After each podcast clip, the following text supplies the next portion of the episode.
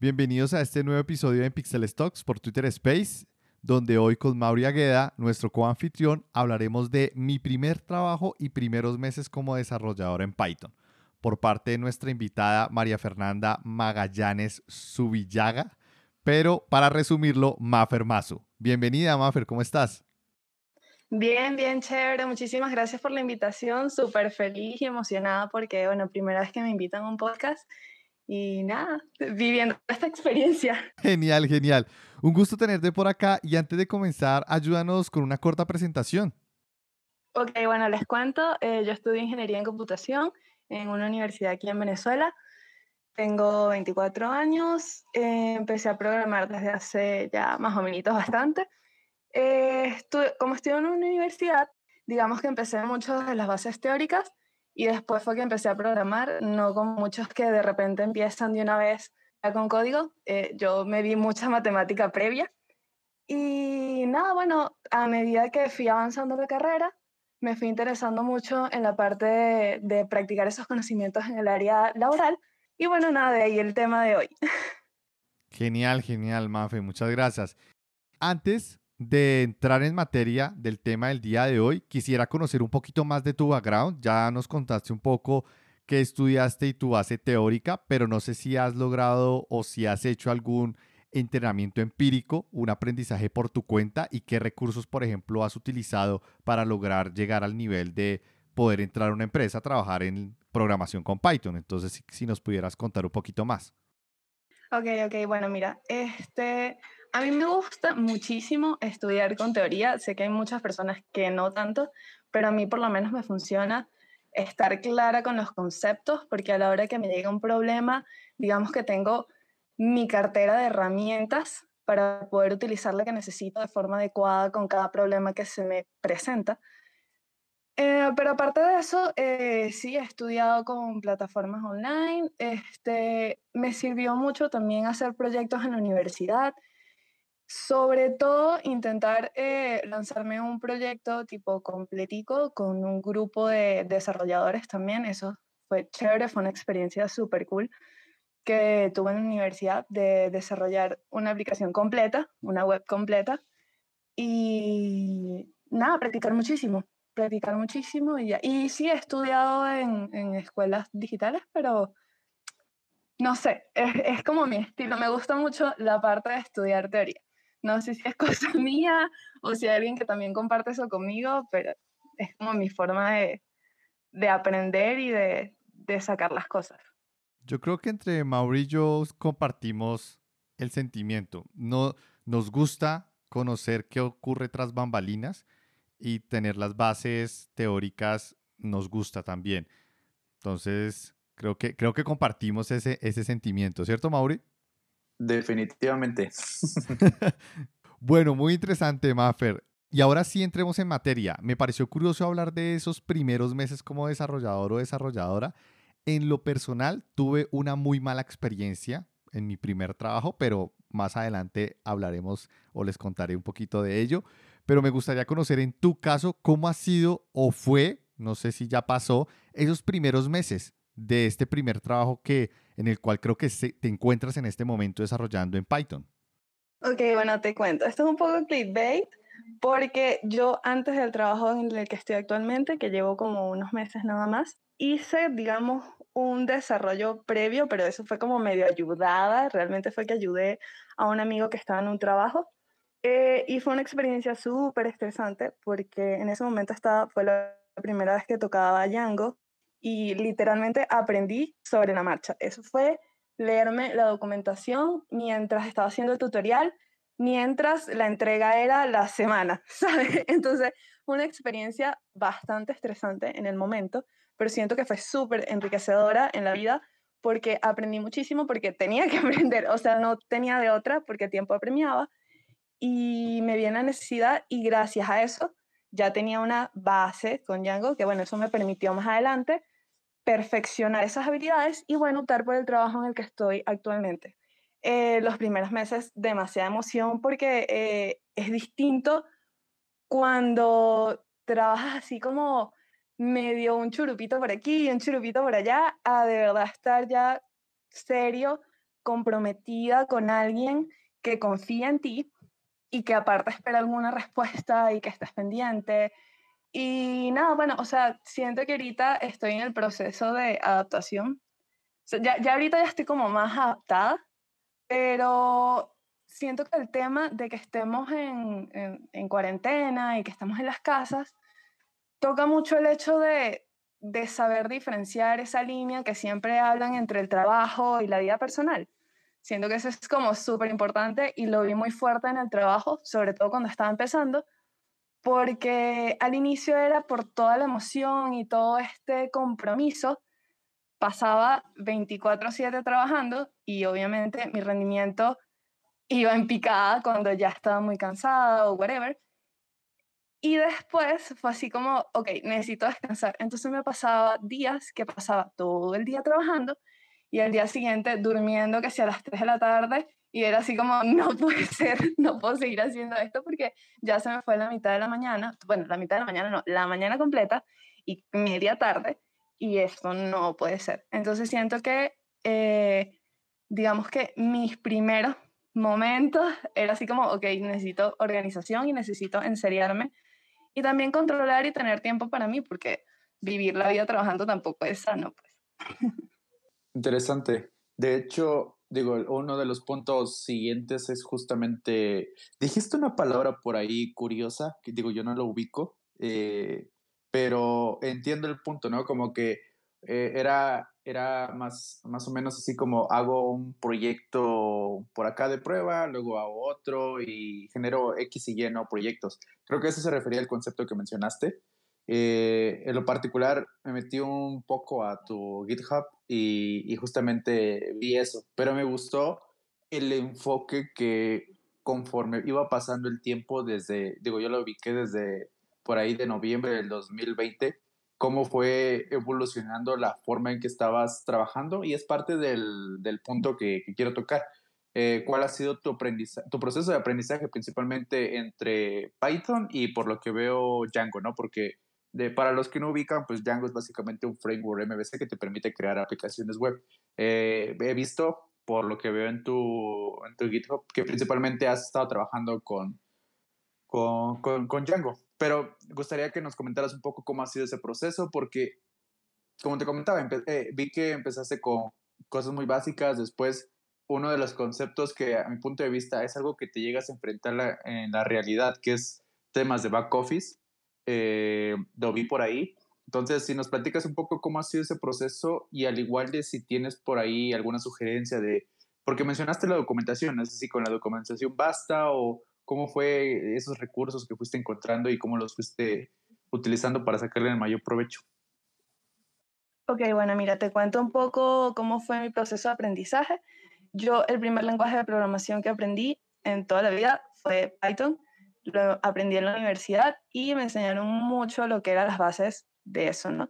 Cuando me tocó tener esta experiencia de mi primer churupito Esa fue la palabra que comentaste que no la, no la sabías. Pero sí, es como, sí, sí, sí, es como un pequeño trabajo, un, pequeño, un matatigrito también le dicen por ahí.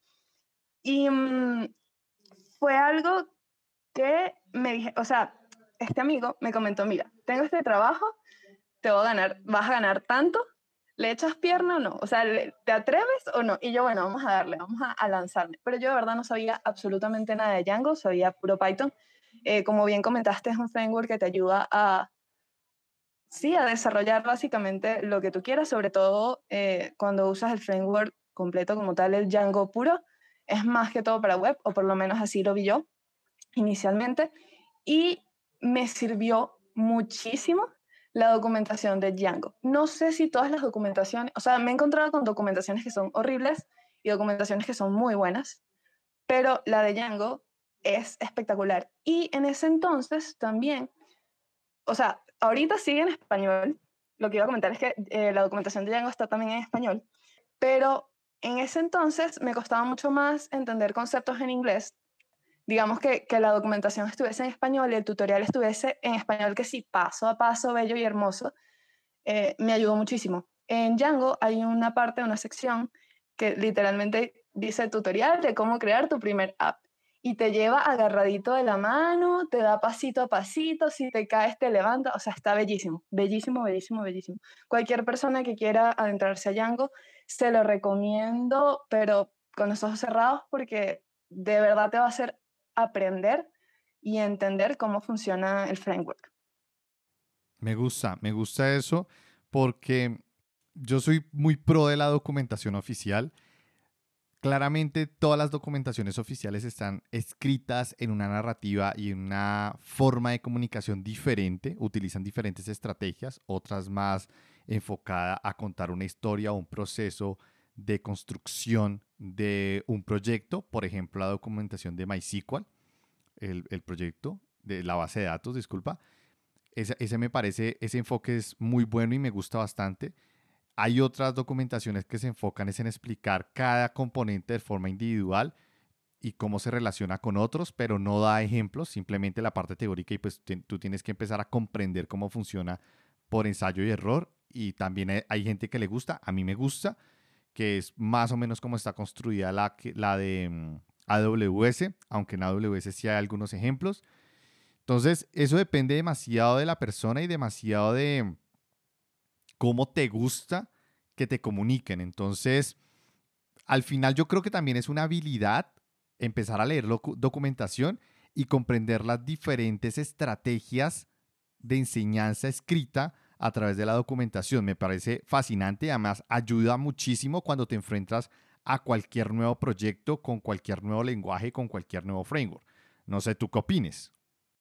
Sí, o sea, cada documentación tiene su estilo, pero te voy a ser súper sincera, hay documentaciones que están horribles. O sea, que por más que tú sepas inglés, que por más que tú, no sé, tengas nociones tecnológicas y tengas experiencia programando, hay documentaciones que no, o sea, en mi opinión, no están muy bien así. Por ejemplo, a mí no me gusta mucho la de Google Cloud.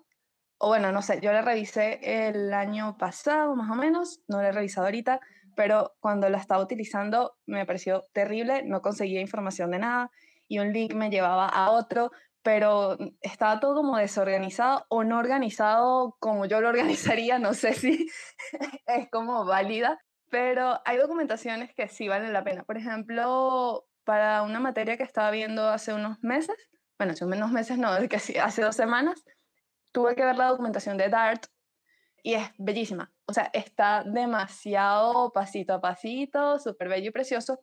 Te da ejemplos súper claros y también te habla mucho también de conceptos de lenguaje de programación, que hay varias documentaciones que no lo tocan tanto, pero por lo menos para la materia era importante, ¿sabes? Conocer cómo es el pasaje de parámetros, eh, los argumentos y toda la parte ya un poco teórica de los lenguajes de programación que hay veces que no se toca.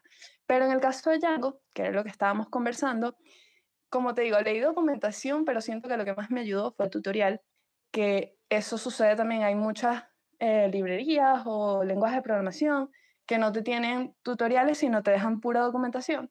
Django tiene un tutorial de ellos y es como les digo, o sea, te dicen paso a paso cómo hacer y por qué y te ponen links de referencia si quieres meterte más de lleno en el tema. Es espectacular, es bellísimo. O sea, realmente si cualquiera puede aprender Django súper rápido haciéndose ese tutorial. Genial, genial, me encanta. Bueno, Alberto nos, nos hizo el request. Sí, sí hay una persona, entonces voy a agregarlo como speaker. Alberto, ¿cómo estás? Hola, yo, hola, Mauri. Eh, hola, Mafer. Bueno, mm, como dije, abriste la, sesión para preguntas, pues tengo una pregunta para Mafer.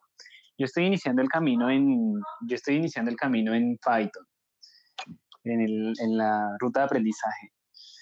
Eh, me llama mucho la atención pues que me invitas, invitas a, conocer eh, Django, eh, pero más allá de eso, pues yo estoy viendo lo básico, pero entonces todavía no me logro conectar con qué puedo hacer con Python, o sea, a, dónde puedo llegar, qué puedo lograr.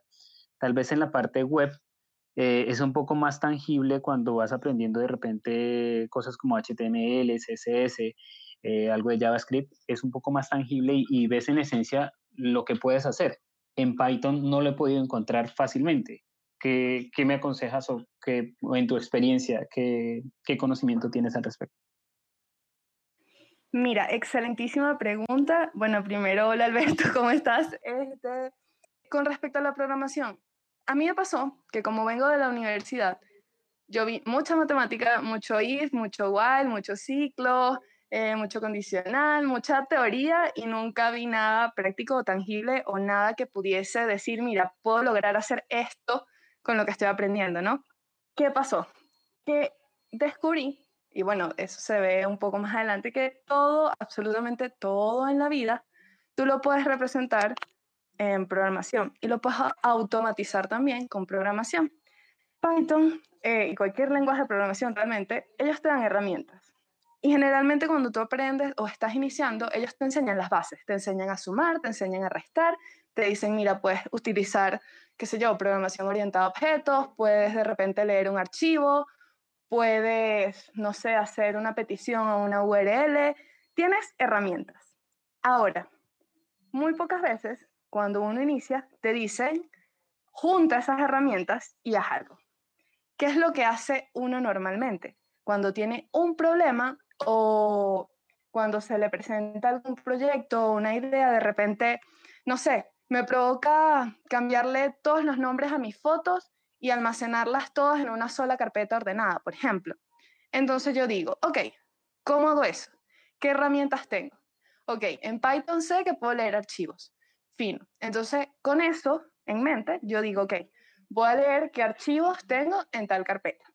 Ok, sé que en, Python puedo cambiar el string. Fino, hago un cambio de string y trato de cambiarle el nombre al archivo. Ok, en Python también puedo mover archivos de un lado a otro. Fino, lo muevo y fíjate que acabamos de crear rapidito un programa que lo que hace es organizarte tu carpeta. Y ya con eso es algo útil que puedes utilizar para mantener ordenada tu computadora. Eso es un ejemplo. Em, otro ejemplo sencillo, para obtener información de una web. Con Python también, eh, Python se usa mucho también para hacer web scrapping, que eso es hacer una petición a una página web, buscar elementos dentro del HTML de la web y decir, ok, quiero todos los nombres del blog de Joao, porque Joao tiene un blog, entonces vamos a entrar y quiero todas las entradas de, blog de Joao. ¿Qué hago? Yo tengo mis herramientas y como sé hacer un for, porque me enseñaron inicialmente a hacer un for, hago, ok, por cada elemento dentro de la página web de Joao voy a buscar los títulos tal y me extraigo el texto. El problema que yo veo cuando uno empieza a programar es que te dan muchas herramientas, que está, es necesario que las tengas, pero siento que a veces uno también tiene que buscar en qué aplicarlas y ver cómo usar todas esas herramientas, no solo en web, hay muchas cosas que se pueden hacer con Python. O sea, Python lo usado para data science, se usa para inteligencia artificial, se usa para infinidad de cosas, para infinidad incluso para ordenar eh, las computadoras, aunque yo prefiero Bash. Pero es eso, o sea, tú tienes que, ahorita ya que estás empezando y tienes ya las bases, ya tú tienes, imagínate, tú eres Batman en este momento y tú tienes tu cinturón de Batman y tienes la bomba, tienes el gancho para lanzarlo, ya tienes todo. Ahora, lo que te falta es ver cómo usar todas esas herramientas, porque son muy poderosas, pero no te sirven de nada si no sabes en qué aplicarlas. Entonces, te propongo que busques pequeñas cositas. Por ejemplo, no sé, representar tu casa tu casa lo puedes representar en Python con programación orientada a objetos. Y dices, bueno, voy a crear un objeto llamado mueble. Y el mueble tiene textura, que la textura es rugosa lisa. Eh, es del color morado, rosado o verde. Y así vas. O sea, busca en todo, absolutamente en todo. O sea, abre los ojitos y ve cualquier cosa que se te ocurra. Ah, mira, vi una bolsa. Ok, ¿qué puedo hacer con esa bolsa en Python? Inventa, juega, diviértete. Y bueno, nada, esa es como mi, mi forma de ver el, la programación. Sí, definitivamente, pues sí es empezar a ver esas cosas porque herramientas hay, como y es un buen ejemplo lo que, el que puso Maffer, es un buenísimo ejemplo, o sea, herramientas hay y es lo, lo, lo básico, ¿no? Pero entonces es a la hora de la hora de empezar a crear, eh, sí, vamos a empezar a crear y, y empezar a, a, buscar pequeñas cosas para, para arrancar desde allí, pero muy bien, muchas gracias. Propuesta, lánzate proyectos. Yo tengo, por ejemplo, yo estaba dando como un, cursito a un pequeño grupo de muchachos que están empezando, empezando a programar y les dije, vamos a hacer algo así súper cool, vamos a desencriptar un código que está en cifrado César.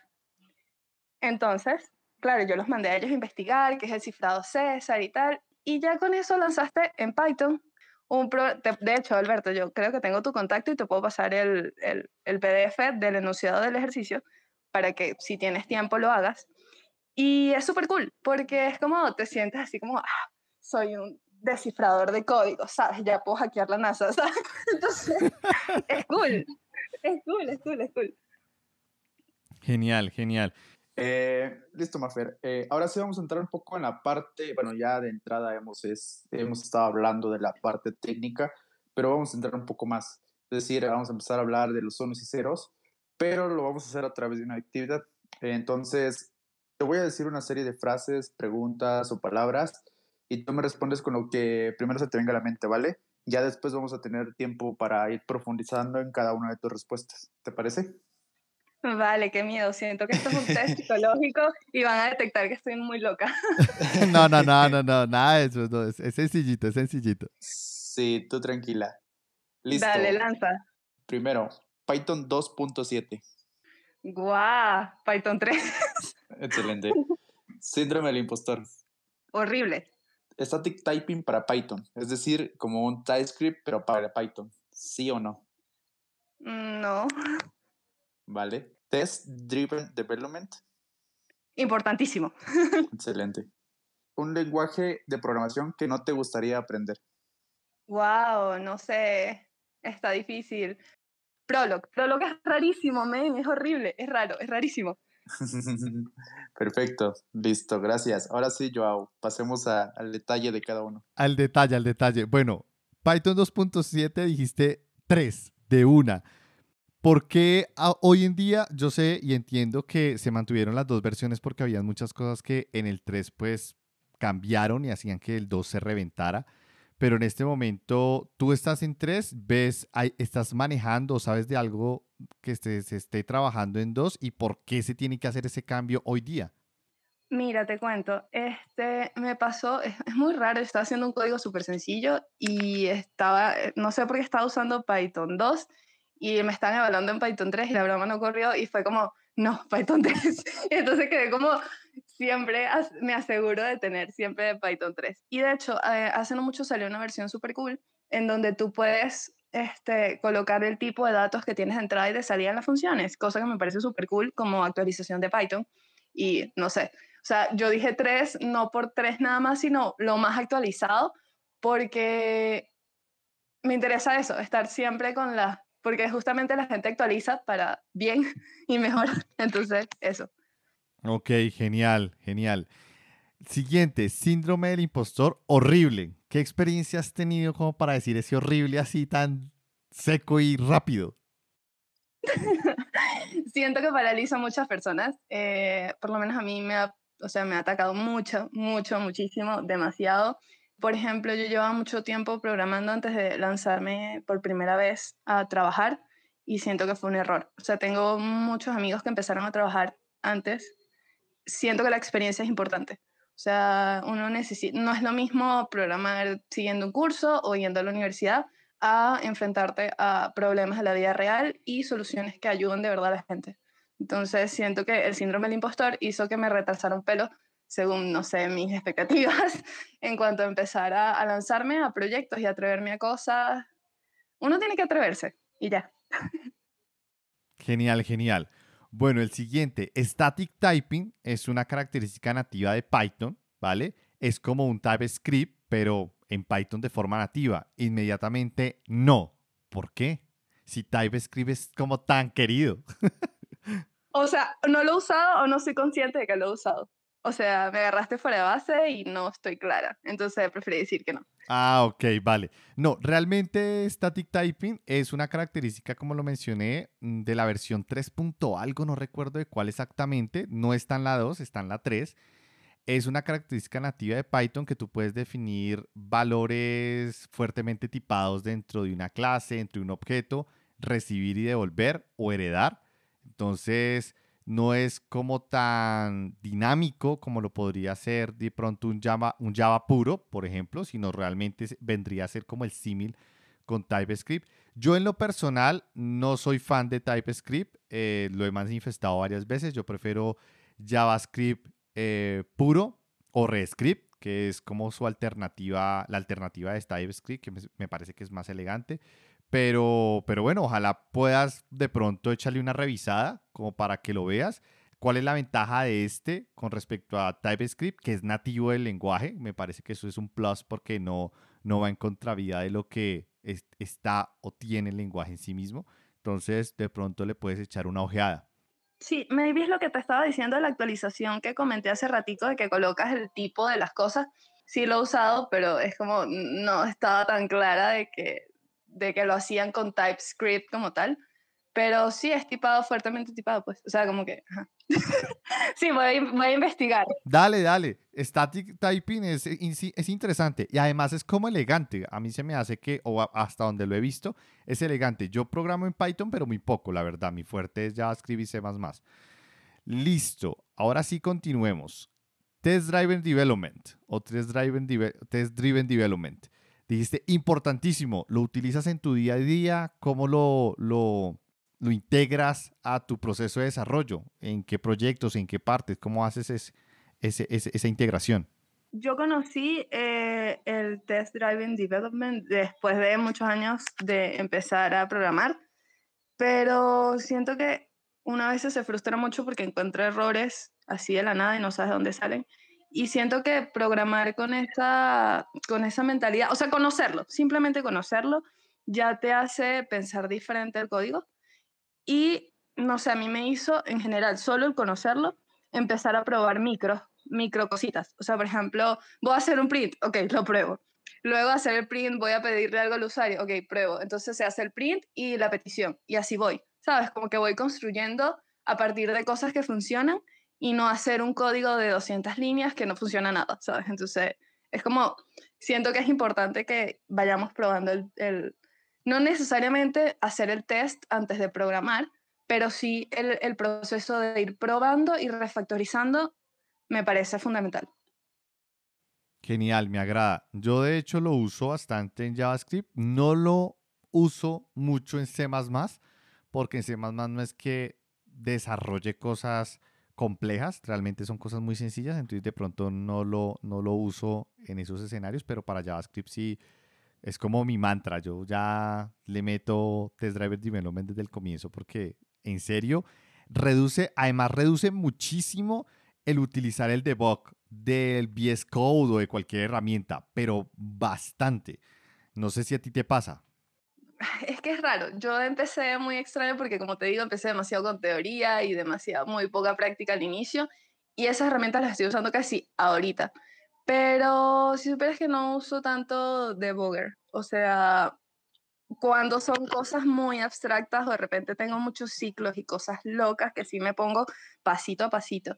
Pero siento que desde que empecé a probar, o sea, pequeños bloques de código e ir desarrollando a partir de eso, me equivoco menos y me frustro menos. Genial, genial. Y el último, un lenguaje de programación que no te gustaría aprender, dijiste Prolog. ¿por qué si Prolog es tan bonito?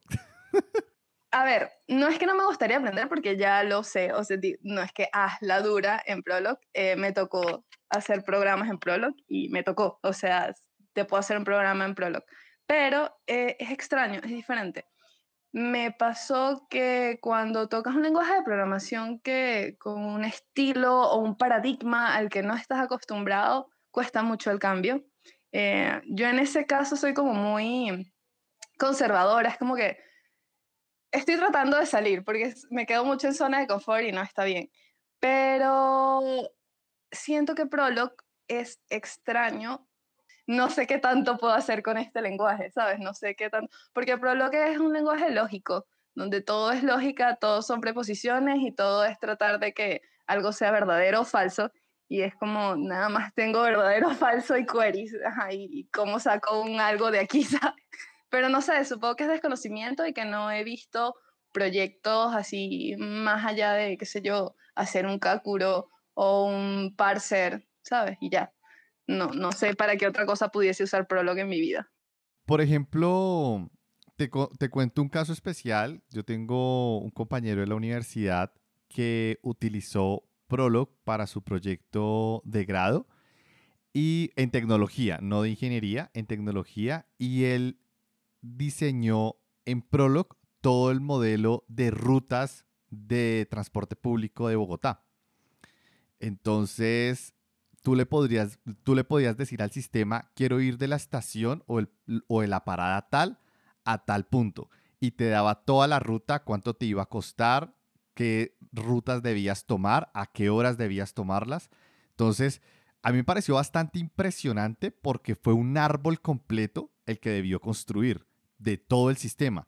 Y lo más chévere de ese proyecto, porque mm, hacer ese solamente con lo que te he descrito, em, que te lo aprueben para proyecto de grado o tesis, no te lo aprueban, ni siquiera en tecnología, no te lo aprueban. Pero él lo que hizo fue agregarle un componente de complejidad adicional, fue que utilizaba una base de datos donde estaban todas las rutas, que normalmente una empresa pues tiene esa base de datos ya construida, y lo que hacía dinámicamente era subir todas las rutas a memoria y crear toda la construcción de recomendación de nuevo. Entonces podían actualizar, digamos, esta noche todo el, todas nuevas rutas, agregar cambios, cambios de nombres, lo que sea, podían hacer una actualización completa en la base de datos y al siguiente día el motor de recomendación ya estaba refrescado, no tenían que eh, meterle mano, simplemente ya quedaba construido a partir de la base de datos. Entonces yo creo que es una buena opción porque imagínate tener que volver a reconstruir volver a meterle mano al, al proceso de construcción de recomendaciones cada vez que se hacen los cambios en la base de datos. Eso tardaría demasiado y él lo resolvió, por ejemplo, con Prolog. De pronto, como tú misma le diste la recomendación a, Alberto, intentar ver en todas partes dónde aplicarlo y, lanzarse y mirar a ver qué, si se puede o no se puede. Sí, sí, me salió jarabe de lengua con Alberto, vale, qué, mal. pero no, no, no, total, total. Eh, eh, eh, está bien, está bien, está bien, está bien, pero, pero definitivamente cada herramienta tiene, tiene su complejidad, como tú misma lo comentaste, y pensar en casos de uso o en, qué construir cuesta. Creo que te cuento esta, esta experiencia con, con Prolog porque yo tampoco lo veía, no le veía tanto potencial, pero ya cuando pues este personaje mostró su proyecto, lo presentó, eh, nos dejó ver el código y uno dice, wow, ya sé para qué realmente podría llegar a funcionar y, y para qué lo podría llegar a, a ocupar en una implementación de un proyecto personal, por ejemplo, que se me ocurra a mí crear un sistema de recomendación o un sistema de validación de X o Y, en vez de ponerme a hacer if o un switch o clases o lo que sea con lo que normalmente uno lo soluciona, podría implementarlo en Prolog y embeberlo entre una aplicación de C++, de Python o de, eh, de JavaScript, pues porque ya hay una, ya hay librerías que permiten hacer ese puenteo. Sí, me parece, me parece interesante, interesante eh, tu respuesta y, nada, chévere hablar de Prolog también, de pronto en una sesión futura. Está bien, está bien. O sea, como te digo, eh, yo lo que lo usaba es que sí, para parciar cosas, eso es, por ejemplo, de repente, qué sé yo, tú que estabas haciendo una aplicación para aprender inglés, de repente, si tú le envías a un bot eh, alguna oración, el Prolog, o sea, puedo hacerte un, o sea, un algoritmo que te diga si está bien escrito o no, pero ya, hasta ahí se quedó, o sea, me quedé ahí en pañales. Pero eh, está cool, está interesante. Y mis respetos a todas las personas que saben Prolog y hacen cosas finísimas con eso, porque de verdad es un reto. Bueno, yo lo veo un reto porque a lo mejor no tengo tanta experiencia, pero... Interesante. Listo, Mafer. Gracias por cada uno de los, de los puntos que abordamos y nos gustaría pasar a una parte más humana, más de temas de, de gestión de tiempo y, y, es que comentábamos que al menos en tecnología es muy importante mantenerte pues en actualización, ¿no? Ya, ya sea, por ejemplo, el caso particular de Python de este Breaking Changes del 2.7 a la 3, eh, pues es, es, necesario, ¿no? Y para mantenerte, pues, relevante en, en la parte laboral principal, principalmente. Entonces, lo que nos gustaría conocer de ti es un poco de cómo haces ese, ese desglose de, de, tiempo entre mantenerte actualizada, ya sea en Python o en algún otro, alguna otra tecnología, tu trabajo y el tema personal. ¿Eres más nocturna, más diurna? ¿Cómo está esa, esa distribución de tiempo? Les cuento es raro porque naturalmente se me hace muy fácil quedarme hasta tarde y levantarme muy tarde, pero eh, realmente soy mucho más productiva en la mañana. Entonces trato de levantarme en la mañana, trabajar en la mañana, eh, tratar de terminar media en la tardecita, eh, escuchar, qué sé yo, las noticias. Trato de, hay veces que sí le paro, hay veces que como que suena y ya, pero pongo una alarma en el celular a las 6 y me suenan todas las noticias de tecnología por Google y está súper cool porque nada, así como que medio me mantengo un poquito actualizada y en el trabajo tengo que estar todo el tiempo leyendo documentación y, digamos que en mi trabajo ya estoy como estudiando, ya trato de usar la parte de la noche ya sea para mi recreación o entrenar, bailar o descansar y ver series en Netflix porque yo lo. Genial, genial. Y no, y me gusta bastante, yo también soy más eh, madrugador que trasnochador, la verdad. Y esto cambió, porque yo antes trasnochaba muchísimo y se me facilitaba mucho concentrarme de noche, pero cuando estaba en la universidad y, y en mis 20, yo ya estoy en mis 30, entonces yo como que ahora trasnochar no me seduce mucho, yo prefiero madrugar, madrugo bastante y, me rinde, la mañana me rinde muchísimo.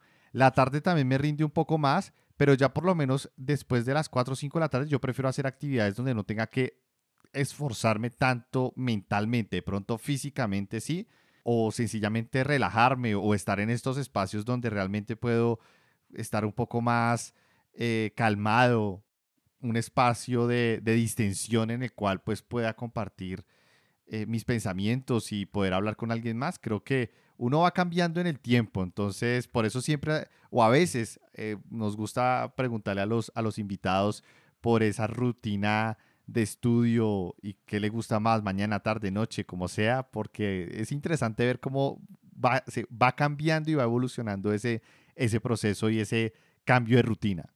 Sí, siento que más que mañana o noche, cuando uno entra en workflow, o sea, cuando uno entra en el flujo de trabajo, todo es hermoso y las cosas se van dando y uno es productivo, ¿no? Pero suele ser, mm, en mi caso, más en la mañana que en la noche. Genial, comparto, comparto el, la actividad, el sentimiento. Bueno, Maffer, muy interesante lo que nos cuentas, todo lo que hablamos el día de hoy. Y quisiera hacerte una última pregunta ya para, para ir cerrando. Eh, hoy en día existe una oferta educativa muy grande en Internet, gigante, de muchas plataformas digitales. Me gustaría que de pronto nos comentaras cuál tú recomiendas para las personas que hasta ahora están comenzando en Python empezar a usar o contratar o buscar. ¿Cuál tú crees que sería esa primera em, lectura o curso o lo que sea para iniciar Python, para adentrarse en el mundo de Python? Depende de cómo la persona aprenda. O sea, si eres una persona que es muy práctica y luego, o sea, hay como, yo veo que hay como dos formas.